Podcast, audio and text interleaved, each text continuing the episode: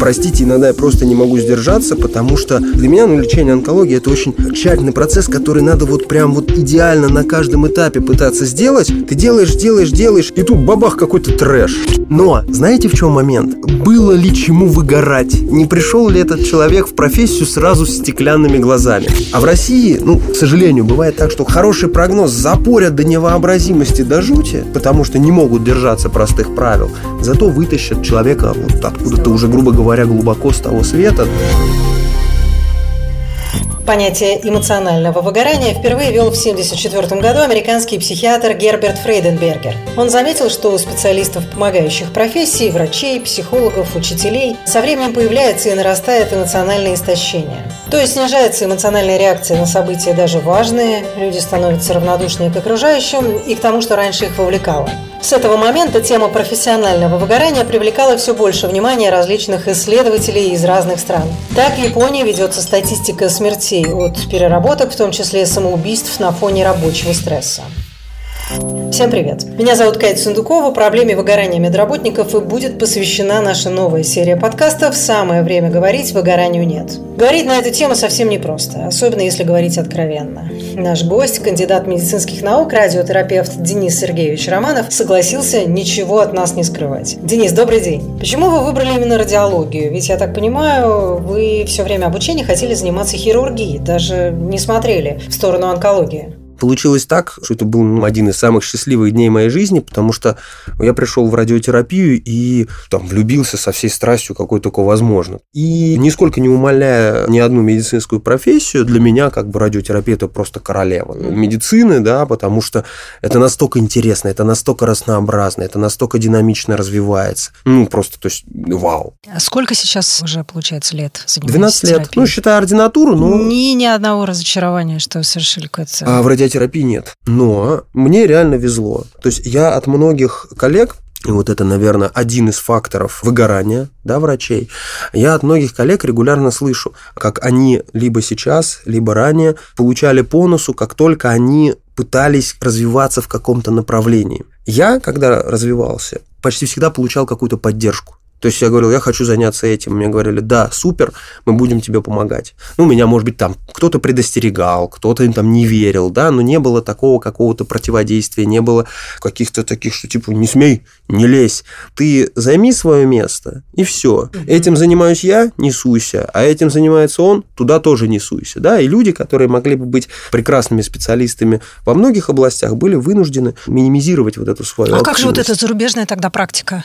Один человек, я не знаю, вырезает только желчные пузыри всю свою вот, жизнь. Вот-вот. Тоже очень интересный момент. Я пока еще не сложил э, окончательно своего отношения, потому что, с одной стороны, мне очень нравится, что я занимаюсь самым широким спектром болезней. Это, скажем так, постоянный вызов. С другой стороны, это необходимость работать с безумным объемом информации и на самом деле давящий стресс, что ты, а вдруг ты что-то не знаешь, а вдруг ты что-то упустил, пропустил, да, как бы это проскочило мимо тебя. А вы как думаете, большинство ваших коллег также относятся к своей работе? Но я как раз вокруг себя вижу не только выгоревших продавщиц, э, сотрудников ГАИ и так далее, но врачей в, в том числе. Да, мне, может быть, и не хотелось бы это говорить, и, может быть, я не прав. Это просто сугубо мое мнение, что, к сожалению, правило 20 на 80 работает в медицине равно так же, как в любой другой сфере жизни. Дело в том, что есть люди, для которых профессия – это там призвание. Это не говорит, что они идеальны, ни в коем разе. Они могут достаточно часто ошибаться. Но они горят желанием сделать что-то лучше. А большинство людей, они все-таки в любой профессии относятся к этому как к работе по необходимости какой-то производственной, да, будучи ответственным работником, ты можешь выйти в выходной. Да, ты, например, там можешь не вставать там в 2 или в 4 или в 6, или о, о, все, время там, мне пора, да. То есть ты можешь действительно работать и за пределами этого времени, но не потому, что тебя прет и тебя туда тащит на работу, да, и не потому, что тебе хочется сделать что-то большее, а просто то, что, блин, большой объем работы, да, хорошо, я задержусь на 2, 3, 4, 5, да хоть на 24 часа, но просто для того, чтобы сделать вот тот объем работы, который на тебя выпал. При этом, если можно не прийти на работу и не делать, ну, не надо, я и не приду, и не буду делать. Может, неуместные подробности, да, но я 5 дней в неделю живу один. Это полностью открывает мне все возможности для того, чтобы работать угу. за исключением маленьких периодов сна, да, ну, зато я могу сделать в течение недели больше, чем большинство моих коллег. Угу. То есть, поэтому как бы формально, то есть у меня несколько работ, там две руководящие позиции, э, какие-то постоянные там медийная активность, э, поездки, командировки, там преподавательская деятельность. Ну, все удивляются, почему я так успеваю. Ну, с другой стороны, в том числе потому, что я живу отдельно от семьи. Получается, пять дней в неделю я ну, формально холост. Но, с другой стороны, я вижу детей там реже, чем хотелось бы, и чем нужно было бы и мне, и им и там фактор здоровья. Нельзя сказать, что я живу правильно, а мой друг, который там работает на одну зарплату, живет сугубо посредством, за пределами рабочего дня не интересуется работой, он живет неправильно. Может, он проживет там в три раза дольше меня. Нет универсального рецепта. То есть не фанатичное отношение к своему делу не равно тому, что это плохой там специалист или плохой доктор. Другое дело, что, наверное, что позволяет западная модель медицины, которой мы коснулись, ты занимаешься только одной проблематикой, у тебя, в принципе, вполне достаточно ресурса для того, чтобы и жить нормальной человеческой жизнью, и спокойно ее разрабатывать. Нидерланды, в которых я был два года назад, это как раз вот реально прекрасный пример. Во-первых, у них четырехдневка. Очень интересно, да. То есть пятый день, тот, кто хочет там заниматься наукой, а занимается наукой, там вот как раз доктор, который курировал мою стажировку, все как раз говорили, ну она фанатка, она и в шестой день, ну, как бы занимается наукой. То есть она отдыхает один день, а не два. И у них, да, у них очень четкая специализация. Более того, как раз куратор, почему они ее так вот э, все уважают, у нее аж две специализации. А это влияет на результат, как вы считаете? Результат равно ну, количество ремиссий это, в вашем случае? А, трудно сказать, опять же, потому что у них по-другому организована система здравоохранения. То есть у них бал правят страховые. И у нас, например, был очень конкретный пример. Я делал им доклад о том, ну, как я работаю в России. И, значит, рассказывал, ты вот здесь работаю, здесь такие-то, там у нас подходы, здесь такие-то. И рассказываю про подходы, ну, как я люблю лечить пациенток с метастазами рака молочной железы в головном мозге. Там, ну, определенные есть последовательность действий, а, которые дают очень хорошие результаты. Mm-hmm. И мне потом это как раз куратор подошла, она говорит, нет, нет, ну типа там, вот мы так не делаем. Я говорю, а как вы лечите? Говорит, ну у нас такие лечатся вообще а в хосписах. Есть в хосписах у них там лучевая терапия, но она именно сугубо для паллиатива. И мы даем там, там 4 сеанса с большой дозой, просто чтобы симптомы снять и все. Я говорю, сколько они у вас живут? Говорит, ну, три месяца максимум. Я говорю, знаете, а у нас они живут два года в среднем. Прогностически очень неблагоприятная группа, которая у нас от такого подхода живут как пациентки с лучшим прогнозом в мире. И она говорит, да я все понимаю. Говорит, так у нас страховая оплатит только вот это. Поэтому он говорит, у нас невозможно сделать. Но говорит, человек пришла не может сам инициировать, наверное. Абсолютно. Да, то есть может, там... но если не, он заплатит. Не, не. Ну, вряд ли вряд. это приходит им в голову. Вот такая схематизация – это минимизация шанса отойти от прогноза больного. Вот он у него плохой, и в Голландии ему будет плохо. Вот у него хороший, и в Голландии у него будет хорошо, да? А в России, ну, к сожалению, бывает так, что хороший прогноз запорят до невообразимости, до жути, потому что не могут держаться простых правил.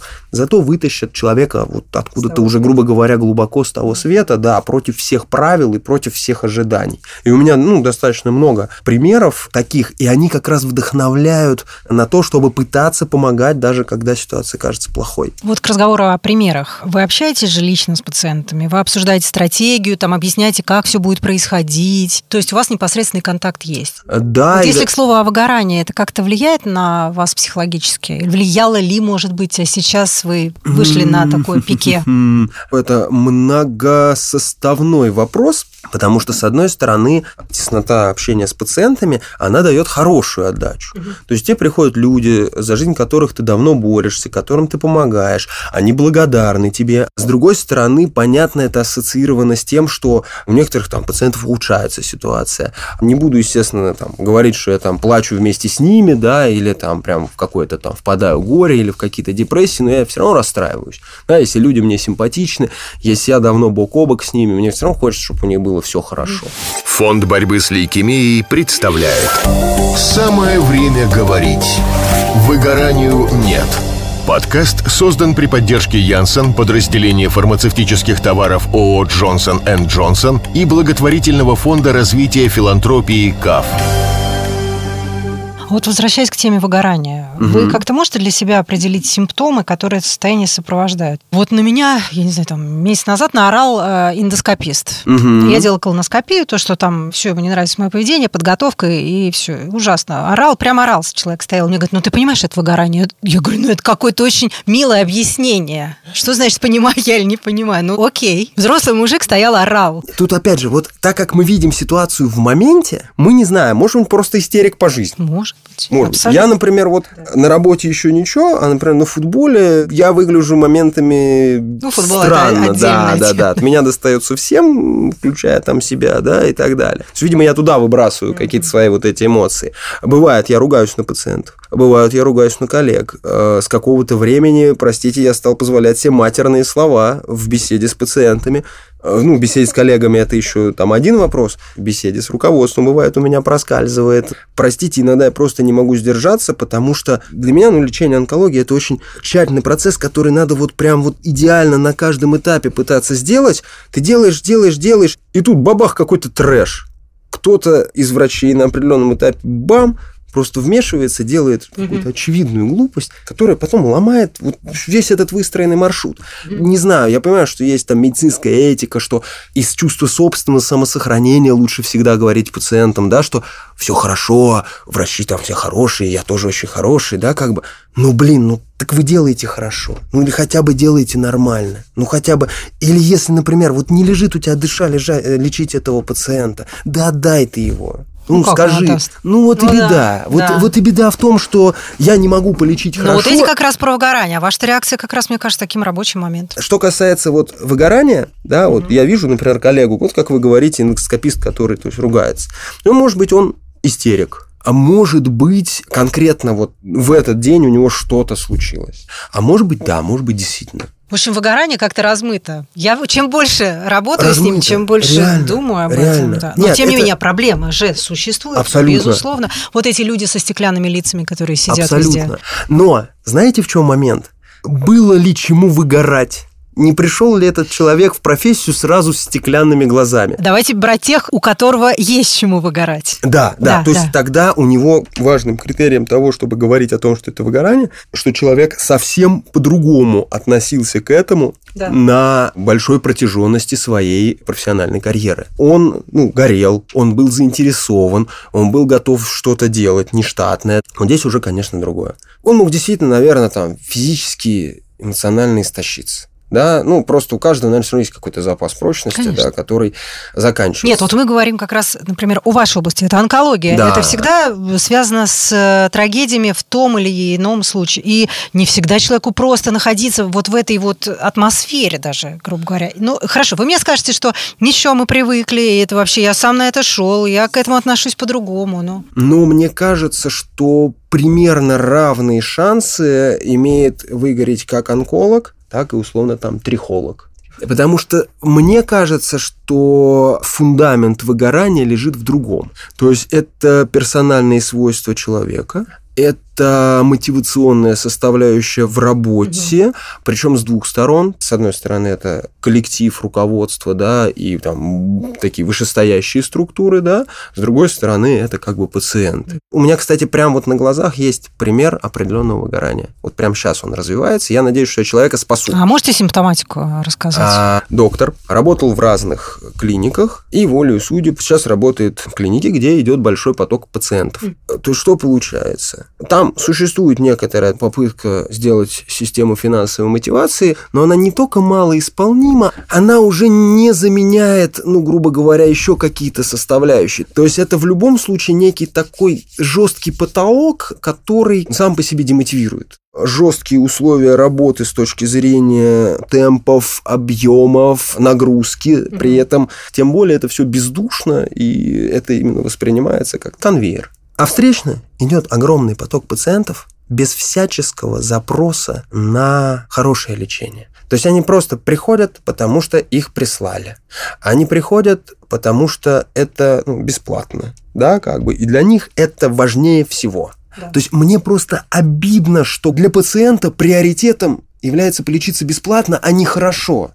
Ровно так же заходит человек и говорит, я не хочу никаких ОМС, только платно. Потому что я так говорю, лучше тоже. Вот. Я говорю, а почему? Не-не-не, не надо предлагать ваш ОМС, я уже намучился с ним, вот платно, сколько стоит, я вот иду в кассу, плачу и берите меня лечить. Я говорю, да погодите, я еще даже не посмотрел, нужно ли вас лечить. Очень Э, люди опережают, работа. да, люди опережают события. То есть ты пришел к доктору, ты сначала получи мнение.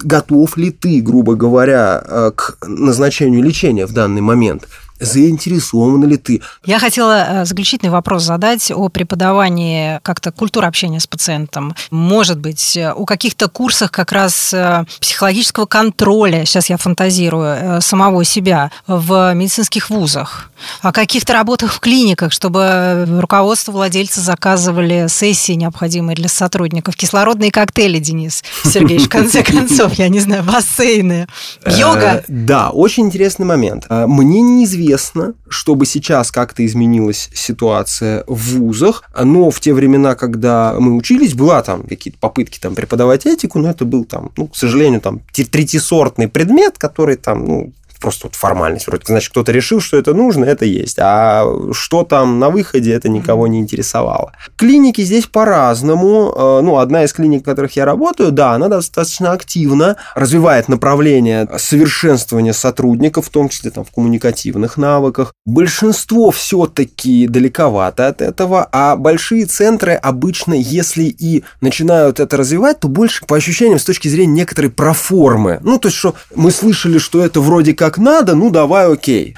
Сейчас предпринимаются усилия независимыми организациями, да, там, вот я некоторое время назад смотрел э, видеоролик по тому, как надо общаться с пациентом. Я не могу сказать, что он мне понравился. Вроде как все правильно. Может, актеры были недостаточно харизматичные. Может, он мне не понравился своей какой-то искусственностью. Я даже там выругаюсь при пациенте, но я выругаюсь от того, что я эмоционально вовлечен в его ситуацию, да, А, потому что я расстроен тем, что его там что-то не так сделали, да, или, или собираются не так сделать. А там это как бы вроде как все вежливенько, культурненько, правильненько, но совершенно вот безэмоционально и такое ощущение, что нет вовлечения. То есть ты должен просто схему выполнить, то есть как ты спрашиваешь жалобы, как ты там еще что-то, как ты там еще что-то, и все, и слава богу, галочку поставил, до свидания, следующий. Я не уверен, что можно научить врача созданию правильного контакта с пациентом. То есть можно научить врача, допустим, безопасному общению с пациентом чтобы там не сказать лишнее, чтобы не сказать юридически неверное, да, там еще что-то. Ну, можно научить врача, как, допустим, останавливать агрессию, да, со стороны пациента. Но именно как создать вот необходимый контакт, не знаю. Мне кажется, что это как бы, э, может быть, даже в некой степени какой-то талант. А что касается лично вас, вы бы хотели поработать с психологом, который, безусловно, внушает вам доверие? Вот вдруг была бы его помощь полезна? Слушайте, я как, Работаю. как раз так совпало, да, что в прошлую пятницу я второй раз ходил к психологу.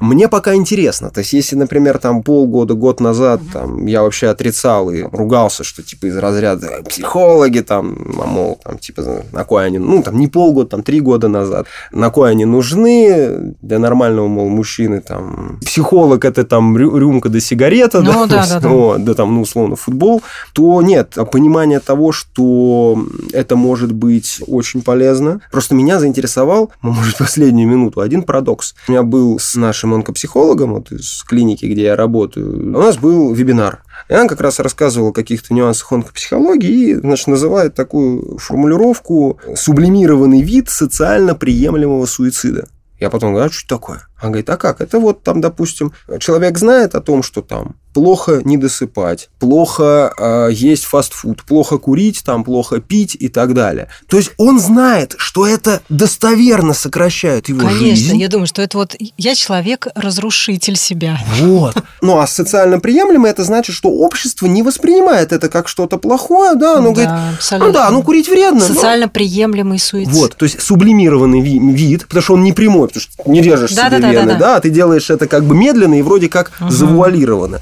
И социально приемлемое, что общество, ну, даже если какие-то эти вещи не одобряет, какие-то даже одобряет, потому что ты много работаешь, мало спишь, да ты молодец, ты красавчик, ты хорошо зарабатываешь, То есть, наоборот, тебя подталкивают к этому. Вот, я когда это услышал, я думаю, опачки, а почему я этим занимаюсь? Я же не глупый человек, я же вижу этих пациентов. Я не могу сказать, что я какой-то жутчайший стресс постоянно испытываю. Ну, да, то, что у нас бы. нет навыка жить по-другому. Но, с другой стороны, у моего соседа по кабинету, который рос в том же государстве, в похожей семье и так далее, а у него, наоборот, он встал, о, все, мне, ну, то есть даже ну, не да, потому, да, что да. там пришло время идти домой. Мне на массаж. Он, да, да, да, но он вот о себе заботится, там, он выпивает в меру, да, он там занимается спортом там и так далее, да, он бережет себя, он не будет перенапрягаться, он умеет говорить нет, да, как бы и так далее. То есть откуда это берется? И вот мне стало интересно для начала там хотя бы разобраться и вот немножко в себе покопаться, и даже эти два занятия какие-то уже интересные нотки мне во мне кажется, что начали открывать. Может быть, это один из маленьких либо признаков уже свершающегося, либо такой, знаете, как ауры при эпилептическом приступе, да, то есть там, допустим, выгорание. Потому что я начинаю понимать, что что-то вот, ну, начинаю, например, не понимать, а чувствовать, что что-то начинает идти не так, и надо что-то менять. У меня нет ощущения, что именно какой-то именно вот полноценный процесс выгорания начал. Но э, просто это же такой процесс, от которого, наверное, нельзя как бы сказать, что я полностью застрахован. Денис, спасибо вам огромное. Как говорится, медикус et sanandum se, врач исцелись сам. Помню это из курса латыни также. В самое время поговорили кандидат медицинских наук, радиотерапевт Денис Сергеевич Романов и я, Кать Сундукова. Ничего не бойтесь. Фонд борьбы с лейкемией представляет Самое время говорить. Выгоранию нет. Подкаст создан при поддержке Янсен, подразделения фармацевтических товаров ООО «Джонсон энд Джонсон» и благотворительного фонда развития филантропии КАФ. Отправьте смс со словом «Спасти» и суммой пожертвования через пробел на номер 3434. Это поможет выздороветь тем, кто сейчас проходит лечение без ложного хвостовства я могу сказать, что я был вундеркиндом. Сейчас хвастаться нечем, потому что я совершенно далек в плане интеллекта, памяти, каких-то еще вещей